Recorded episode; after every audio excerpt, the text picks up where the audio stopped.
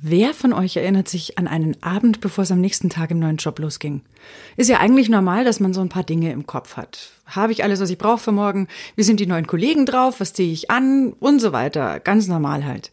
Aber was mag wohl im Kopf von Johann Reichert vorgegangen sein? Willkommen im Bavaricon Podcast, ich bin Lisa Buschmann. Wenn ihr euch jetzt fragt, wer zur Hölle ist Johann Reichert, solltet ihr gleich gut zuhören. Johann Reichert war von Beruf Henker und verbrachte den Abend vor seinem ersten Arbeitstag in dem Bewusstsein, dass er in Zukunft im Auftrag des Staates Menschen töten würde. Bavaricon History in der Nacht vom 23. auf den 24. Juli 1924 macht Johann Reichert kein Auge zu. Am nächsten Tag soll er zum ersten Mal seinen Beruf ausüben – Reichert hat fleißig für seine Premiere geübt. Kohlkopf um Kohlkopf teilt er unter dem Fallbeil der Guillotine. Auch eine Leiche köpft er zur Probe. Der angehende Scharfrichter will trotzdem nichts dem Zufall überlassen. Er steht auf, geht mitten in der Nacht zu seinem Arbeitsplatz im Landgerichtsgefängnis Landshut. Dort steht schon die Guillotine für die Hinrichtung am nächsten Tag bereit. Reichert löst den Sperrhebel, das Fallbeil tut das, was es soll. Es saust herunter, woraufhin er sich, halbwegs beruhigt, wieder hinlegt. Rupert Fischer. Diesen Namen wird Johann sein Leben lang sicher nicht vergessen haben.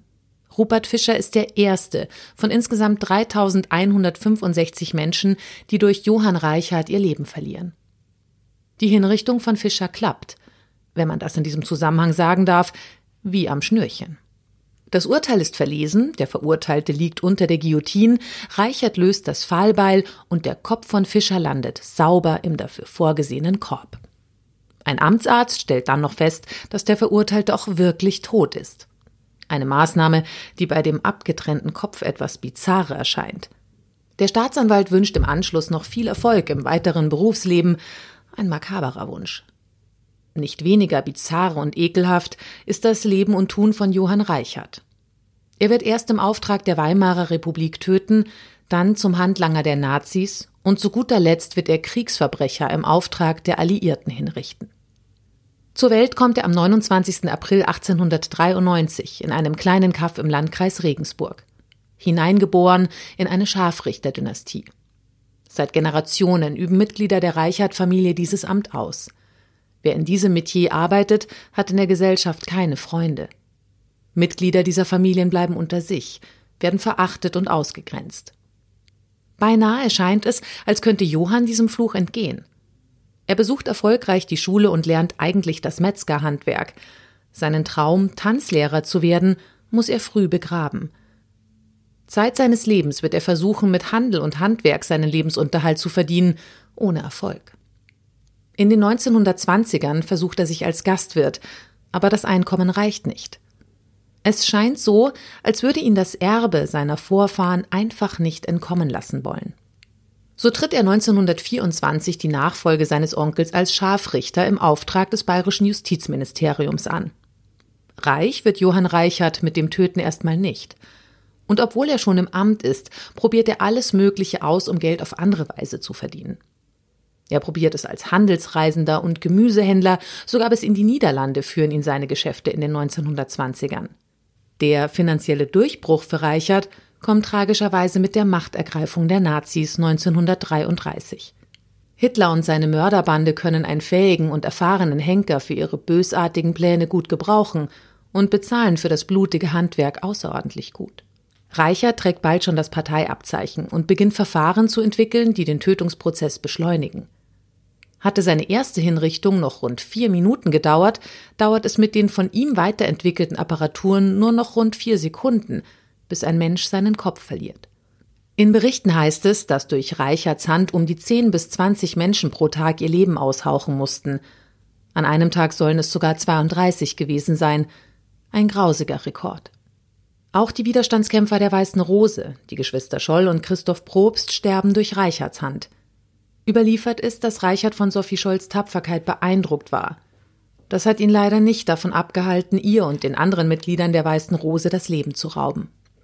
Im Juli 1944 wächst ihm das blutige Geschäft über den Kopf und sein bis dahin verschollen geglaubtes Gewissen zwingt ihn in die Knie. Reichert pausiert mit dem Töten. Doch mit dem Satz, sie leisten kriegswichtige Arbeit, haben ihn die NS-Schergen schnell wieder in der Spur. Nach dem Krieg wird er von den Alliierten verhaftet und ins Gefängnis München-Stadelheim gebracht, aber nur für eine Woche. Die US-Militärregierung hat Verwendung für ihn. Johann Reichert richtet jetzt verurteilte Kriegsverbrecher des NS-Regimes hin, dem er kurz zuvor noch gedient hat. Ab 1947 geht es in seinem Leben beruflich und privat bergab. In diesem Jahr wird er wieder inhaftiert. 1948 werden ihm Teile seines Vermögens entzogen und er muss in ein Arbeitslager. Anderthalb Jahre später kommt er frei und führt ab da ein sehr einsames Leben, verachtet von der Gesellschaft. Seine Ehe geht in die Brüche, sein Sohn nimmt sich das Leben. Johann Reichert bleibt ein Befürworter der Todesstrafe. Er rechtfertigt seine Taten mit den Worten Ich habe Todesurteile vollzogen in der festen Überzeugung, dem Staat mit meiner Arbeit zu dienen und rechtmäßig erlassene Gesetze zu befolgen.